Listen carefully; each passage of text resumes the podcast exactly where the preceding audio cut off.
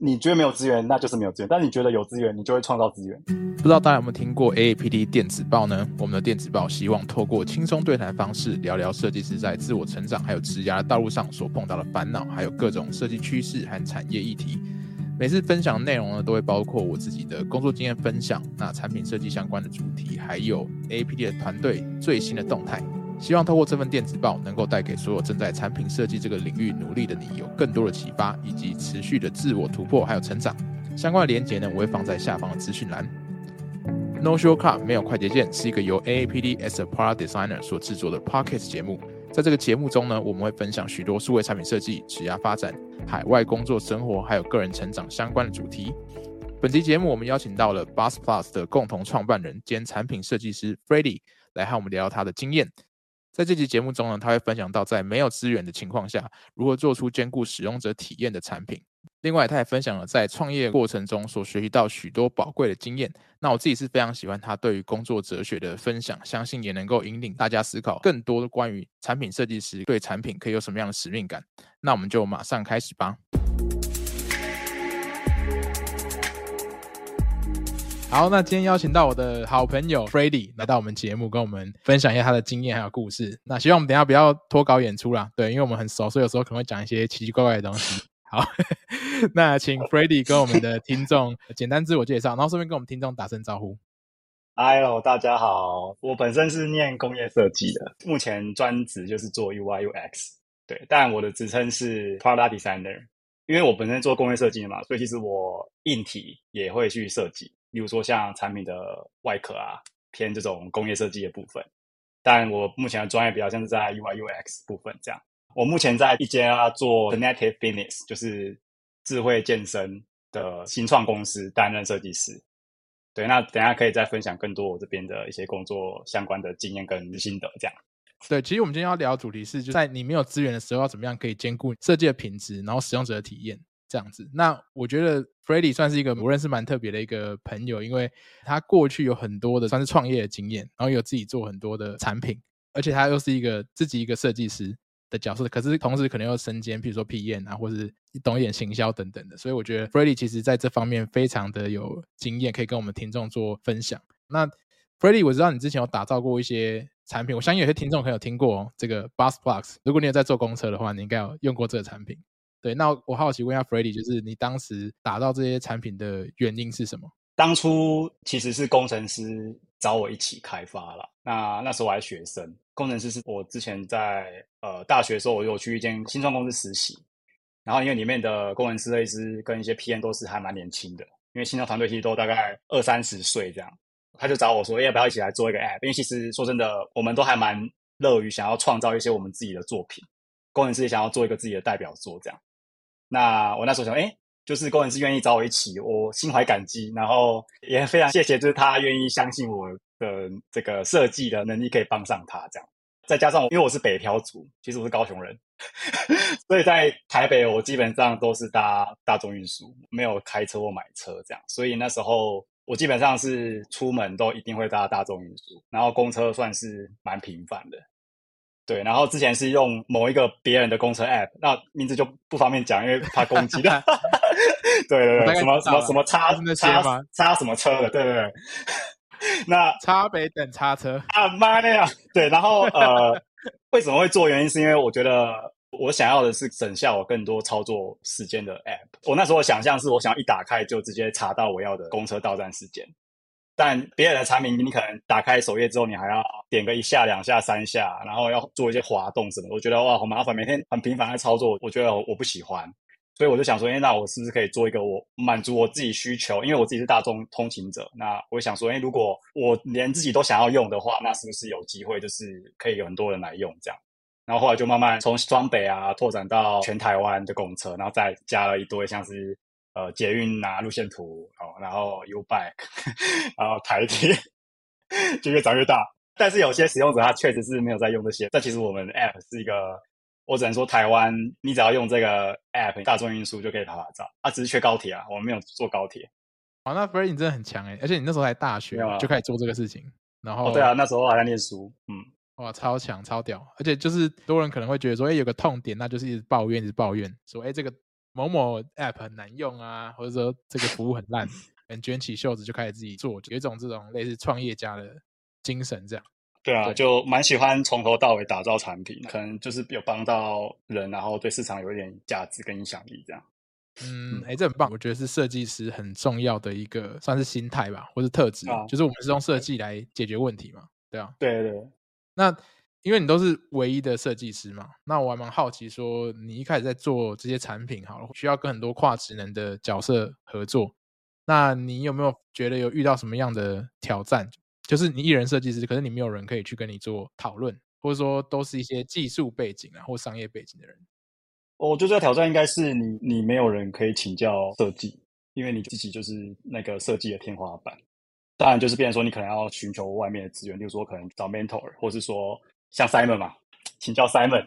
而且有时候你会怀疑自己做的设计是不是对的，因为你的问题很复杂，然后你的设计可能不是最好的，因为你你有时候也会卡住。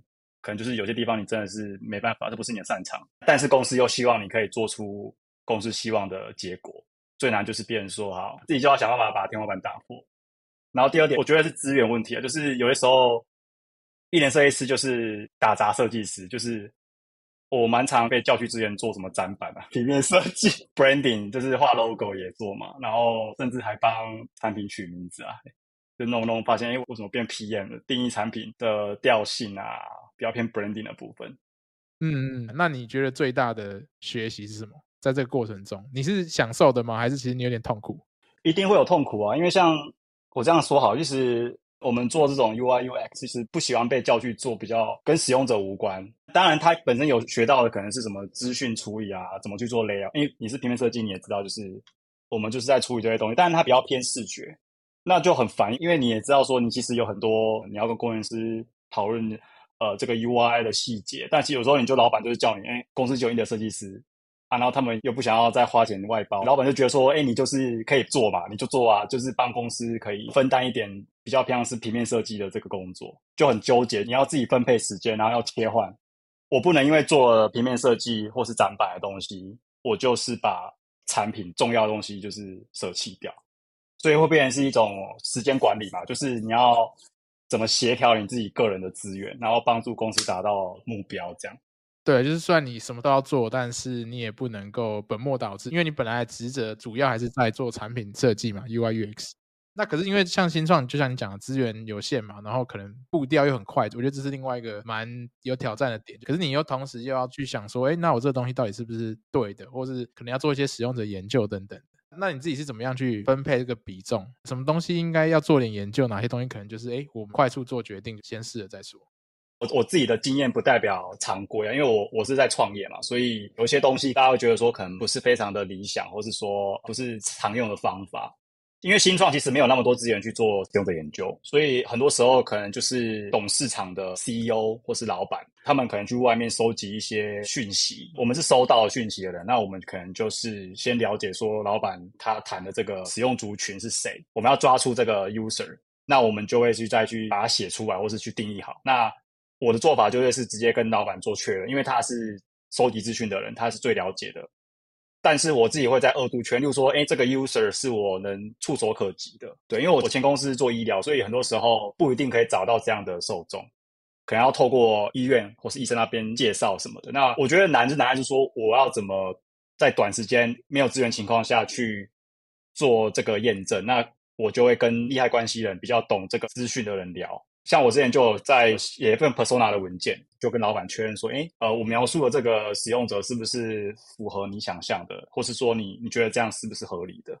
再来就是说，如果真的想要了解使用者，我可能就会请有办法帮我找到这样资源的，像是老板或是业务，帮我问问看有没有这样的对象，那我就会约出来聊聊天，或是直接线上就是私讯做个简单的访谈，也不是说什么要花一堆钱，然后发很多问卷，或是要。给什么礼券？因为没资源、没时间，其实你就是像游击兵一样，快速的找到可以帮助你的资讯。其实不会很多，因为我可能就是问一两个，我大家可以知道方向。因为清创就是你只要知道方向，过程中在迭代的时候，你就可以修正。但我知道有些大公司可能会做非常严谨的研究跟报告，再往下走。那我们可能就是可能只要六十七十 percent 方向对了，就可以往下够了。我觉得是我个人经验差异，就是我会尽快收集对我有价值的资讯，然后就赶快往下走，这样。嗯，我觉得就像你讲的，就是这个新创公司，它的很重要的目标是要存活，然后要赶快去确认自己做的产品是不是跟这个市场方向对齐，或者说这个市场需求。可是大公司它可能当然资源比较多嘛。另外角度，可能大公司他们风险承受度会比较高，然后它可以做很多种不同版本。但新创你可能那一次尝试就，我们不会花一堆时间在做研究，因为研究久了你没有可以拿去跟投资人沟通或是要 demo 的东西。那你没有这个东西，你你给他们说，哎，我们有做了一个很完整研究报告，但投资人问你说，那你有验证过吗？你这时候可能说不出话，因为你。你只是研究你，你不是拿你的产品去，或是拿你的 prototype 去找这些使用者，然后测到结果。那这样的话，等于说你你没办法得到你下一步的资源，你可能就收起来了，对啊。我觉得 Fred 讲很棒，就是研究的目的是为了把你们带到一个真正的最后的这个结果，它不是学习性的目的。但大公司有时候会做学习性目的的研究，就他研究完，他只是想要更了解使用者，但他也不一定会有很明确的下一步。对，但是如果是新创的话，就算你不做研究也没关系。对对，就是我之前有做一些 project，就是老板说什么，然后我就思考一下，诶，可能没有时间做这个研究，然后老板可能是又很赶，我就直接做 prototype。嗯，那你这时候做这些很快的决策，都是基于自己的经验比较多吗？还是你还是会去考一些相似的产品做参考？如果是我掌握度不高，我会先去做研究，看一些市面上没有现有的东西可以学的啊。如果没有，那就只能靠自己经验啊。对啊，基本上。还是取决于自己能掌握到多少，在做怎样的动作。因为你现在也很多年经验了嘛，那你有觉得你现在在做这种决策的品质，跟以前比较菜的时候在做的时候，你觉得那个差别在哪里？我觉得差异在哪里，可能就是系统化吧，就更系统化思考啊。本来做决策可能会只考虑设计面、产品面，那现在考量到的是商业面，甚至是未来蓝图，比较像是 product roadmap，像一个企业家在思考吧。因为有些时候。我设计做到最极致，但团队开发不出来，其实也没有意义。它不像设计师做一个概念或做作品集，你可以把 UI 画到非常的，比如说很多互动效果，然后体验极好，就是看到马上想要用。但其实说真的，我会考量到是工程师能不能做到，然后我们团队我们资源有没有办法。实现这一个目标去做我的设计产出，而不是说我就做一个极致的体验，然后再回来改。因为这样也是耗我的资源。因为我发现我如果花很多时间做这个极致的体验，但发现又做不到，其实又回来再做阉割版。做决策会更先去考量资源，再去做什么样的设计。我们都说要了解使用者嘛，其实我有时候也在了解我们的内部团队的人跟利害关系，还有投资人这样。嗯嗯，我觉得这个还蛮有道理的，就是设计师的角色，他应该是我觉得比较像一个桥梁吧。或者说，他是一个需要权衡各种利害关系、跟资源、跟你的效益，全部都要放在一起去评估，然后去产出一个也许不是最好的解法，但是它可能是当下最适合的解法。那因为你刚提到它可以一直迭代嘛，反正产品就是这样，数位产品它不会停在那里，它会一直演化、一直演进。可能有时候如果你直接做到最极致的设计，但是说明它其实是错误的商业方向，那你到时候还回来砍它。有失了原本就是你们想要走跑很快的这种节奏，这样子。那我最近看到一些蛮厉害的，很多产品的成熟度都很高，尤其新创出来，可能有些新产品他们是设计一出来就直接弄得超级厉害、超级炫炮。有时候还是觉得蛮厉害，就是他们可能创办人是设计师吧，所以他们在整个产品的打磨上面，这些体验都会做得蛮好的。我觉得现在市场对于这些产品的标准也比较高，因为同时性产品很多嘛，你今天不好用就选另外一个，那你们剩下可以竞争的筹码。可能是体验好不好用这样，因为功能大家可能都差不多，对。不过那可能是现在慢慢在调整成这个方向啊。但我觉得这可以从趋势去看，因为工具也在进步嘛，产出 UI 的效率也提升啊。然后有很多现有的东西可以使用，元件啊，像 AI 也可以帮你做 UI。现在听到的是这样，然后再来就是使用者对于使用者体验的要求也提高，那就会变成说，创办人是设计师的话，他对自己的产品一定有他自己的要求。但我觉得这很看产业啊。如果我的产业可能比较偏向是 to B，或是针对是像医疗，那做非常好看的 UI 不是重点，重点是你怎么解决这些人的问题。他们要可能是效率，他可能想要按钮很多，但用起来很有效率。但对我们一般使用者来讲，就觉得哇，这什么东西？仪表板吗？我觉得也是取决于我们看的产品是什么，然后我们的环境是什么。嗯嗯嗯，没错没错。那因为今天新创公司嘛，一定会有很多很多的需求到设计这边要做。那你平常是怎么去算是梳理这些需求，然后把这些需求排优先级？我首先会先考虑这些需求的重要性。我讲的重要性可能是它的就是在我们这个时间点，对我们团队或是公司的影响会多大？这样，这样其实就可以排出一个关于这个 feature 的优先级。然后另外一个考量是另外一个维度啊，就是诶考量做这些需求的难易程度，就是开发成本。对，然后就可以两个相相去做一个加成，算出一个分数这样。那个其实就像那个啦，应该有看过象限图嘛，一个 X 轴，一个 Y 轴，可能 X 轴是 impact，就是影响力。呃，Y 轴，然后可能最上面是执行层难度最低，下面最高。那对最右上角通常都是那些既有高影响力，然后可能成本又比较低的。左下角就是没影响力，成本又高这样。对，可能有时候会用这种方式来拍。哎，你之前是全部都在新创，还是你有待过一些大公司？我唯一待过大公司是我在学生时期去中国阿里巴巴实习两个月。那时候你觉得大公司的风格是你不太喜欢吗？所以你后来都做新创？呃，可以这么说，就是 要这么直接吗？可以啊，可以啊，我们这边是开放的平台。我是觉得啦，我我想要参与更多有影响力的事情，所以我那时候到阿里巴巴，其实比较像是专业的设计师啊。那我就发现大家就是像一个超大机器，然后里面的小齿轮，能做的事情就是很专注的那一个被框起来的范围。就是需要很专精的把这个效率弄到最高。但我个人，我我自己的追求是，我想要再参与更多研究面的或体验面的。我不是只有单纯化 UI，我想要甚至可以参与到决策。对，例如说 PM 这个需求下来，我为什么要执行？我可以去反思，哎，有没有更好的解法？在大公司反而就变成说，你要受制于这个流程。哦，你你是这个位置，你就做这件事情。但如果你今天发现它不对，那你反映的其实就有些时候就是，嗯，下次再说这样。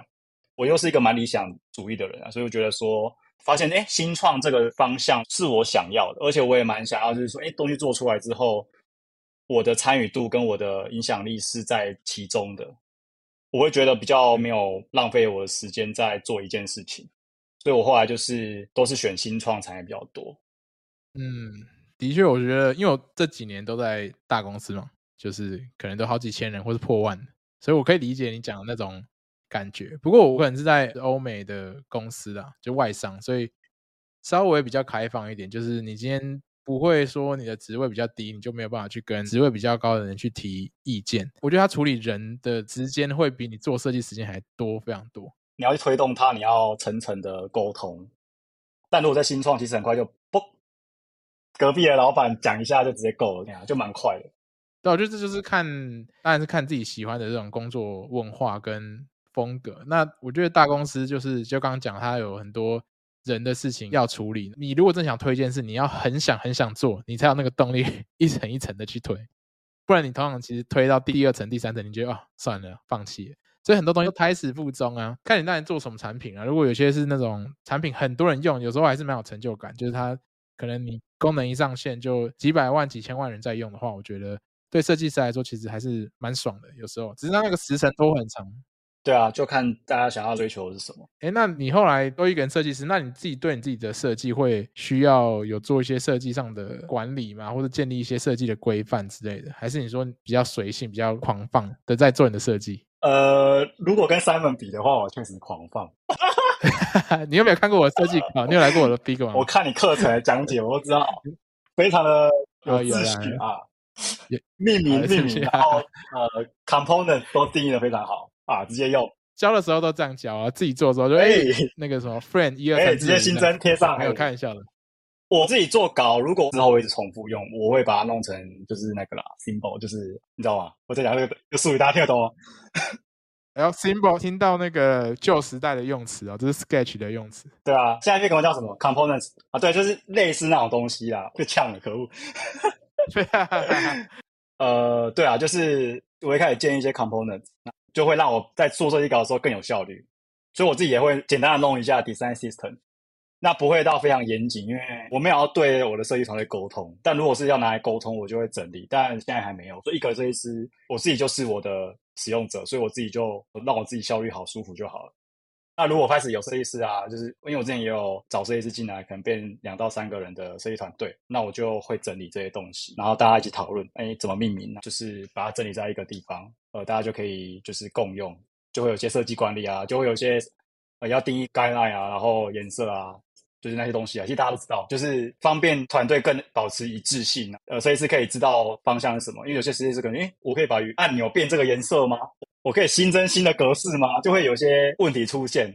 啊，设计师如果比较狂放一点，就给你做一些 你可能产品不会有的元件，然后如果风格差太大，就开始没有一致性。我自己也是经历过这些问题啊，然后就发现说，诶，到某个阶段就要定义这个东西，就后面才会长出设计管理跟设计规范的东西。不然其实一个人真的是没有啊。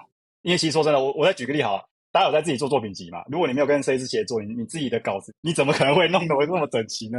你在创业团队其实就跟你在自己做自己的个人作品是一样的，需要协作才要慢慢这些资讯才长出来。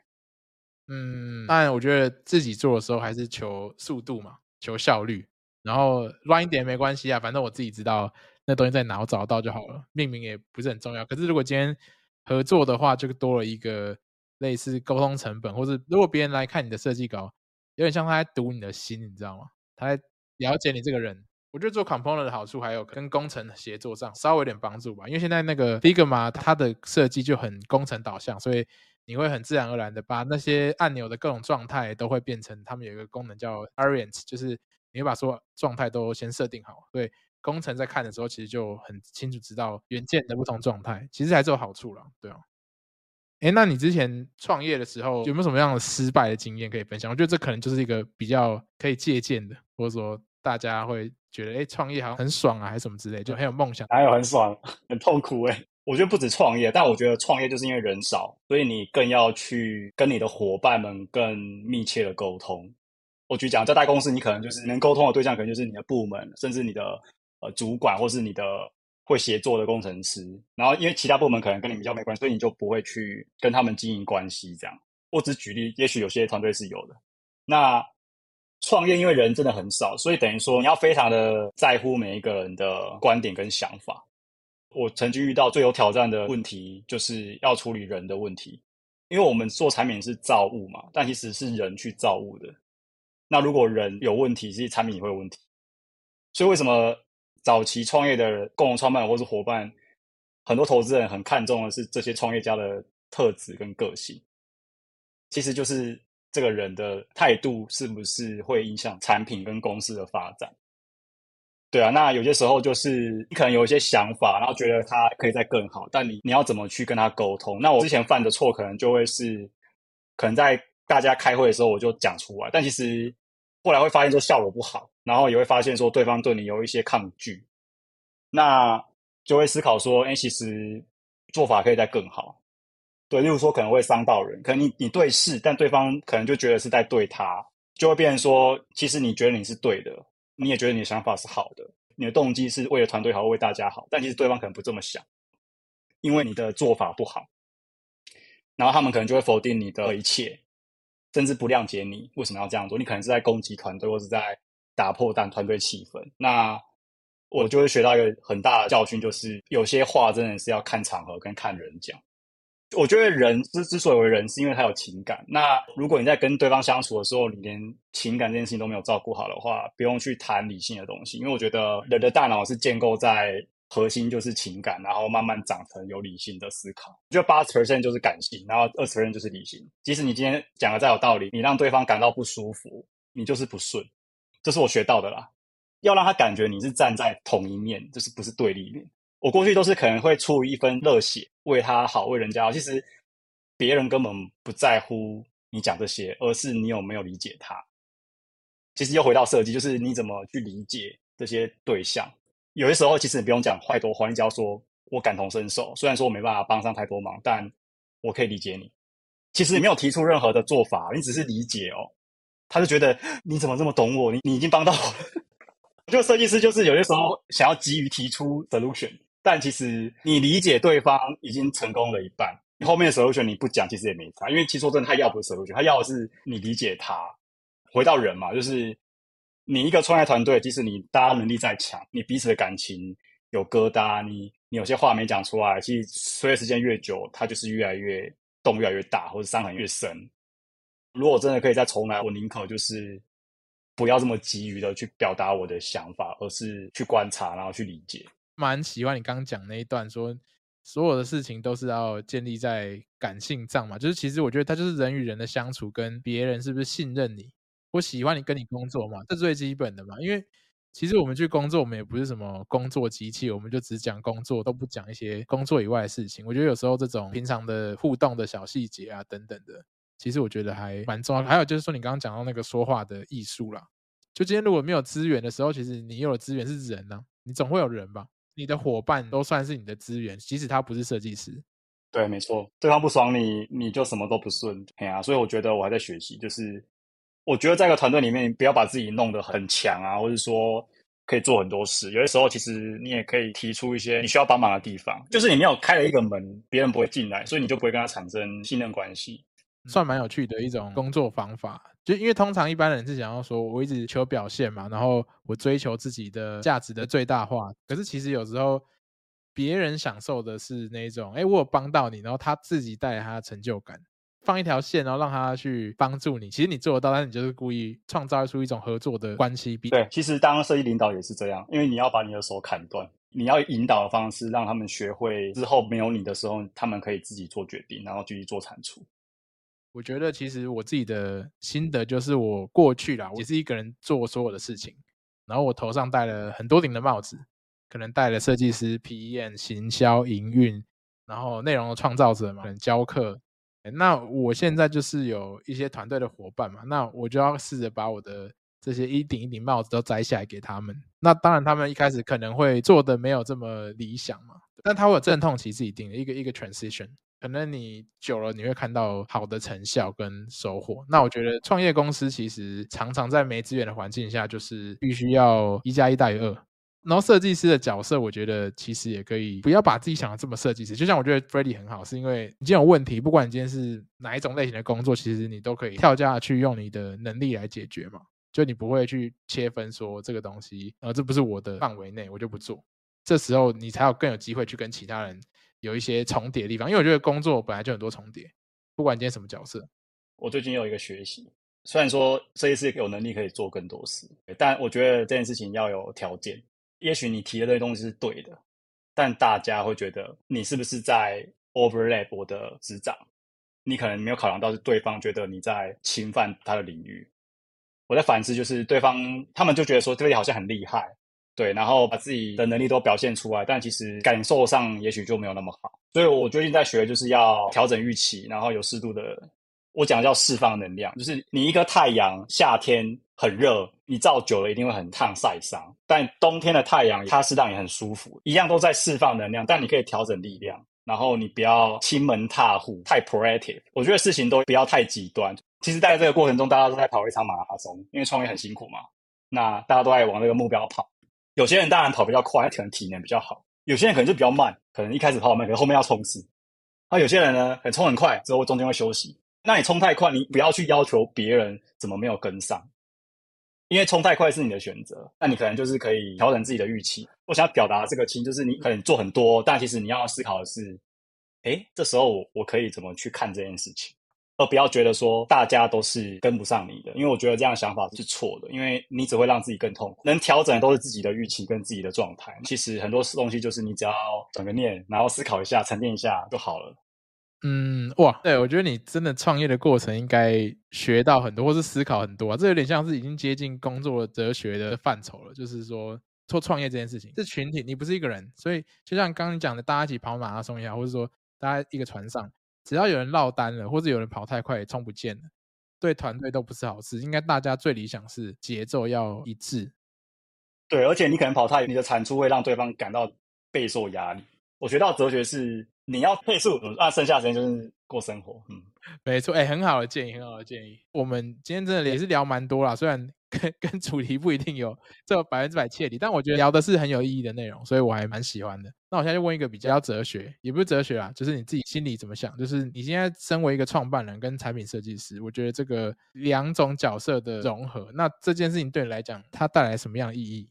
就对你的自己个人的呃人生来讲，嗯。我先讲一下我的 MBTI 好了，就大家要了解我，因为我是 INFJ，就是很理想主义啦，然后有强烈的责任感跟道德观，想要为世界做出一些改变嘛。像那个 J.K. Rowling 就是 INFJ，男生好像是人口比例里面最少，他零点二五 percent，我就是我不知道他怎么统计的。对，我觉得这个人格影响我很大，原因是因为我其实想要做的事情是给人类社会变得更好，即使事情非常的小，但只是只要小小的影响就可以，我就觉得很满足。例如说，好像 Bus Plus，我给想要追求效率，或是给想要更好的体验，或是更好生活风格的这些大众运输 user。有更好的选择，可以用这样的产品，然后每天给他们一点帮助，我就觉得很满足。我举个例子讲哈，就是我前公司产品是我大学的毕业作品，然后变成商业化的东西，它叫做 KneeSup，就是 K N E E S U P，它是一个穿戴式装置，然后我想要解决退化性关节炎。退化性关节炎只是一个现象，它其实在更早期一点，是因为肌肉量不足导致骨头在支撑，所以磨耗你的关节，所以后来。软骨磨耗就变关节炎，所以这个问题其实是在在往前推的。但我当下做毕业作品是想要，可能还没有退化很严重，你可以透过这样的一个软体整合的穿戴式装置，你可以在家简单的做一些肌力运动啊、抬腿啊训练这样。这个作品就在新一代有可能有得奖嘛，然后就有有曝光。那后来这个钱老板就找到我，他是在医疗相关的产业，然后他说：“哎，觉得这东西是一个趋势，是一个可以试试看的这样。”然后他找我进去的时候，直接就往医疗走，因为我那时候做的东西比较像是运动，是比较像是健康产业，就是可能不用过法规啊，或者跟医生合作。对，那当然我老板是在医疗领域的里面，跟那些医生关系很好，所以我们就直接就是切入医疗。我们当初定位非常明确，而且非常的 niche，它是针对那个膝关节前十字韧带的手术后的复健的产品。传统是要穿着一个膝关节的支架，哎，啊有些人可能就是开那个刀，然后要穿着它支撑一段时间，然后复健。那我们就是想要把这样的复健体验，你就是穿了它，然后用个 App，然后你可以连线感测器，然后它可以知道你的角度啊、姿势啊，然后我们会有运动影片、菜单，然后复健计划就可以，因为像是游戏化，就是你在做运动、做复健的时候，其实是不会很无聊，因为你有记录，你有 progress，而且我们还跟医疗串在一起，就是医生可以看到你的复健状况，所以它是一个医病关系的整合，它是一个系统。这个产品它的使用者没有到很多，因为都是要开完刀才会用。但我想要分享一个故事，就是。我们当初在做这个产品的时候，我们有找很多的使用者。这个使用者可能就是医生介绍哦，可能就免费让他用这个产品，像试用这样。然后有一个车祸脚骨头被车撞骨折的一个八十几岁的老奶奶，她在屏东偏乡，她的儿子先用过我们产品，因为他儿子那个十字韧带断掉，他可能之前打球断掉，然后后来就重建。他儿子用的不错，他就介绍给他妈，他就问我们说能不能。就他愿意花钱，但我就说不用，我们就是借你用这样。然后当下也没有意识到说这个老奶奶可以做那么久的复健，他用我们产品做快一年。其实我们当初只是想说三个月就好，他就一直做一做。而且重点是，他真的是用我们产品每天运动复健。我们计划其实是有初期的运动复健动作，其实到后面还有比较像深蹲啊、一些跳跃啊、单脚啊什么。就是因为我们那时候团队是有物理治疗师，所以我们的运动课程是非常的扎实，是真的是有医疗人员在把关的。那这个老奶奶就真的很用心的用这个产品。其实说真的，我觉得就取决于她愿不愿意用。那她真的很用心的用，她就把它用得很好。她原本预期医生跟她讲说，手术后可能三个月都没办法站起来走路。结果她用我们产品一个月就起来走路了。她三个月之后就可以去运动了，就是运动是跑步那种，就是就非常激励人心。我觉得哇，我那时候产品都还没有卖，我就听到这个案例，我觉得我够了，就是真的帮到。病人，然后他因为我的这个产品，因为说真的，如果没有这个东西，他可能不知道怎么复健。而且说真的，医生也不会跟他讲说你要做什么动作啊，然后怎样怎样，就是医生就是哦回诊，然后没有发炎嘛，哦伤口没感染嘛，哦开药，哦下次再回诊。真的就是医疗是这样，就是医生根本不会去管你的运动，他就说哦你就自己在家就是脚抬一抬啊，啊啊怎么抬呃。医生要讲话像你这样吗？你哦，我我这样好像有点就是攻击到医生，没有，就是我我举例就是医生可能没办法花太多时间讲这些运动的东西，因为他是物理治疗的专业，但就是变成说病人其实是没有这些资料的这些资讯，他他可能没有办法 Google，因为老人家你怎么可能啊？好问 ChatGPT 好了，怎么复健？我我想表达就是说我其实这个东西没有预期到它可以给病人有这么大的影响。但因为有这个东西，然后我觉得，呃，即使是小小的一个人，然后受我这个产品，他从此双脚就可以在，就阿嬷就站起来了，这样。好像可以拍广告哎，就变成是一个我们很好的一个案例，这样。然后那时候我们是做十字韧带损伤的使用族群，但后来发现车祸受伤这个使用族群也是可以的，然后反而是年长者更愿意用它，因为年轻人可能用一个月、两个月，哦，这什么东西，我我自己就可以照跟他播，我就把护具脱了，我就 年轻人不要逞强，但老年人会怕，他就觉得我要用很久，我我我可能没办法，就是随随便让他受伤，所以他就会很认真的复健。创业就是有很多这样的意外，然后让你觉得，哎，可以学到很多东西。好，回到现在，就是我现在就在做运动，就是健身，其实也是给英发族啊。对啊，那我觉得缘起这个脉络这样下，就是我一直很想要去解决世界上很难被解决的问题。别人可能觉得这可能很难做，但我就是想要靠我的参与，然后我的设计，我觉得体验这件事情非常重要。就是很多科技产品技术是有的，但对使用者的感受都没有很好。回到我刚刚讲的，对人，其实没有使用者想要被当病人或。他们想要的是被理解，然后觉得这东西是真的是为，也不是为我，是是你可以理解他，然后他真的愿意主动去用你的产品的人。我觉得这个是另外一种想法，就是我们在做实验，其实有些时候是有种我想要灌输一个我们的想法给对方的脑中，它其实只是后面的事情。其实最重要的是你有没有先了解他。医生说你要复健，那其实他就不想复健，为什么？因为他觉得人生就这样就好了。那那你为什么要逼他买这个东西呢？所以其实这个阿嬷她还想要站起来，然后去工作，因为她可能误吻，或是想要跟她的老公去游玩，她有这个动机，她想要回来，她不想要一辈子就是只能坐轮椅或什么。那你知道她有这个动机，然后你提供这样的东西给她，她就觉得很受帮助。但如果她就是不想要用，你就是卖这个东西给她，她就是嫌弃到底。对啊，就创业过程中，我觉得一定会有很多痛苦。那我觉得这件事情如果没有我的参与，那也许这世界就不会诞生这样的东西。我那时候是这样觉得说，如果我没有把这个东西实现的话，那真的就也许会有人做类似的，但不会有人做到我我想象中的那个体验。因为大家都在讲 UX，但其实真的科技公司真的有把 UX 合进去公司文化或产品和基因里面的蛮，我是觉得没有那么多啦。对，那我会希望说我在创业这个领域的时候，我是可以像是以设计师的角色去贡献我的经验、我的学习。所以我，我在医疗领域，我是贡献我的 UX 的 mindset 到公司里面，所以老板到后面也都很懂 UX。他当初只是想要找我画 UI 而已，但我已经影响到整个团队，要站在使用者的角度去思考。这样，我觉得这是我使命啊。哎，我觉得刚刚听了一个很棒的故事。当然，因为设计师很多去做设计是为了一个工作，我只是想要赚那个薪水。可是我可以听出来，就是 Freddy 你是有一个很重的使命感，觉这件事情没有你做不到，不会做到这个完整度，或者说。你想要传递的价值是只有你身在其中才有办法去实现。当然，现在很多设计师如果都有这种动力的话，我觉得其实我们的世界会变得更好，就是会有很多很棒的产品，然后而且是在不同领域。Freddy 今天讲的故事就是，设计师其实如果在没有资源的环境，你会痛苦，可能是因为你觉得这个事情是没有资源才达不到。但事实上，说不定如果你是真的在一个你很喜欢的呃产品，或者说你很想解决的问题，那你会想要想尽办法去做到一个你想做的事。所以有可能有时候是题目的问题。对，我们这样是不是推卸责任？其实你说没有错，我蛮同意的。因为你觉得没有资源，那就是没有资源；但你觉得有资源，你就会创造资源。对，其实都是可以创造的，看你想不想做而已。哇，这集怎么那么哲学？对，这集好哲学，但是我还蛮喜欢的。总之，非常感谢 Freddy 今天来聊这么多。有超时吗？呃，没超时，但是已经是有点深入到比这个主题还要再深入的内容。让我的故事就大家有启发了，对啊。有有对，如果大家有什么想法的话，欢迎跟我们说，也欢迎去找 Freddy 聊创业的经验这样子。哦，我不知道有没有时间。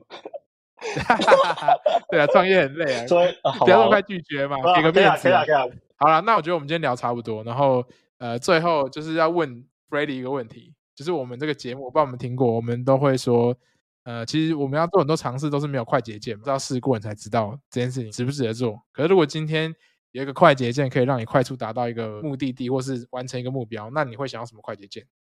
我想要达到的目标是理解人在想什么吧。我觉得这对人生跟工作都蛮有帮助的。我觉得去猜对方在想什么，其实是一件会蛮花心力的事情。但如果有这样的快捷键的话，我觉得做 UX 是非常有帮助。第一个是这样，那第二个是人跟人的关系的相处上，更懂得拿捏什么东西该讲，什么东西不该讲。但我觉得这个东西因为是快捷键，所以它是可以决定要不要用它。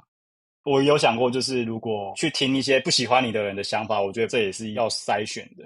你要把心力放在真正在乎你，然后真的想要跟你成长的人。当你有这个快捷键的时候，你可以发挥很大的价值。我讲的这个不是一个超能力，它就是一个你要不要用它。那我觉得如果有这个快捷键的话，我会蛮想要的。对，这个会不会太抽象？我想说一键生成 UI 快捷键，不用这么具体啊。我觉得这样是很棒，因为就像你讲的啊，设计师每天都在跟人工作。也不要说设计师啊，基本上在职场工作，你就是要理解人嘛，因为大家都是一起共事合作的，所以我觉得这个其实还蛮实际的。啊、呃，总之非常感谢 Freddy。那新创公司很累，对，不要那个把身体累坏。哦，还好，我每天都会冥想。OK OK，好好，那我们今天就聊到这边哦。感谢 Freddy，好，就下次见了，拜拜。再见，拜拜。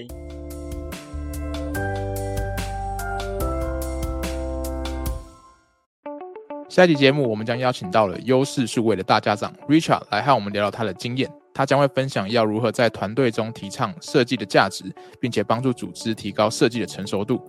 如果你现在正处在设计的价值需要被推广的一个环境当中，那下一集节目一定会对你有所帮助哦。非常感谢大家今天的收听。如果你觉得节目内容对你有帮助，或是喜欢我们的节目，欢迎到 Podcast 平台给我们五星好评，或是有任何的建议，都欢迎留言或是写信告诉我们哦。